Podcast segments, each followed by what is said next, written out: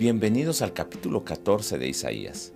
Y así como habló en el capítulo 13 del día del Señor, continúa hablando acerca del día del Señor en el capítulo 14.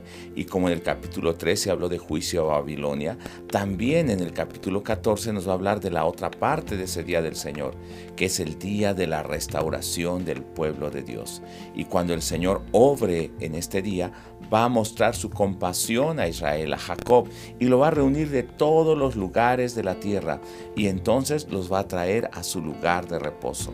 Este es el día del Señor, dice el verso 13, un día de descanso del dolor, un día donde es quitada la desesperación y ya no va a haber más servidumbre, porque el Señor va a estar quebrando el poder de esas naciones sobre su pueblo, y entonces habrá paz y reposo en la tierra y voz de júbilo.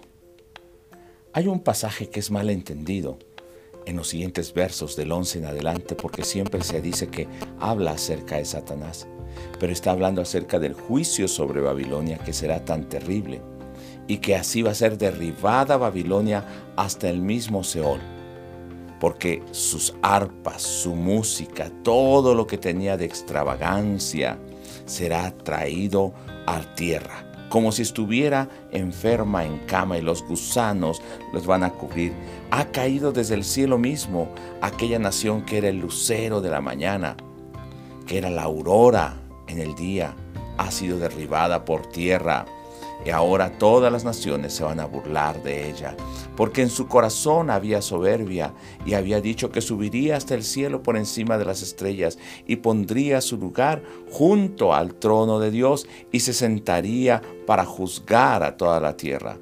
Se subió en esas alturas tan altas que se quería comparar con el Altísimo. Sin embargo, dice la palabra de Dios que Dios lo ha derribado hasta la misma tumba, a lo más remoto del abismo. Es comparada con un tronco seco. Dice la palabra del Señor en los últimos versos del capítulo 14, que Dios se levantará contra ellos como el Dios de los ejércitos y cortará el nombre de Babilonia de la tierra, de su descendencia.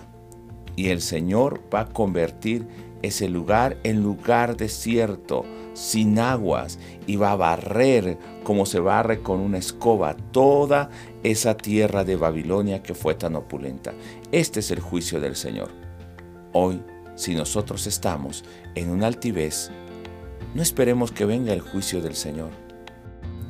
En el año 538 nos narra el libro de Daniel, que siendo Belsasar rey, un descendiente de Nabucodonosor, él quiso tomar o tomó los vasos que eran para el servicio del templo, vasos consagrados, y los trajo para la fiesta con sus mujeres, con sus hombres importantes y delante de sus dioses. Él bebió y se alegró. Y él no honró a Dios, ni se acordó de lo que Dios había hecho con su abuelo Nabucodonosor. Por eso Dios trae ese juicio sobre Babilonia. Dios ciertamente cumplió esa palabra derribándolos hasta tierra, tanto que el imperio medo-persa no tuvieron que luchar grandemente sobre ellos. Los habían sitiado por mucho tiempo antes y el día que entraron a esta ciudad, el día que entraron y tomaron la capital que cayó el imperio babilónico, la gente estaba esperando a los enemigos y los recibió como héroes. Hoy no esperemos que Dios traiga juicio por menospreciar las cosas sagradas del Señor, por la altivez de nuestro corazón, por habernos alejado de Él. Recuerde que Dios dice que Él enaltece al humilde, pero también al soberbio, al altivo, Él lo humilla. ¿Cómo está tu corazón delante de Dios hoy?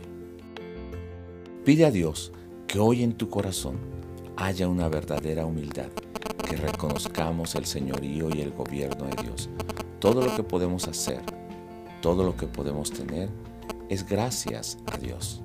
Hoy entreguemos nuevamente eso al Señor y que esto sirva para glorificar el nombre santo de Dios. Dios te bendiga y nos estamos escuchando el día de mañana.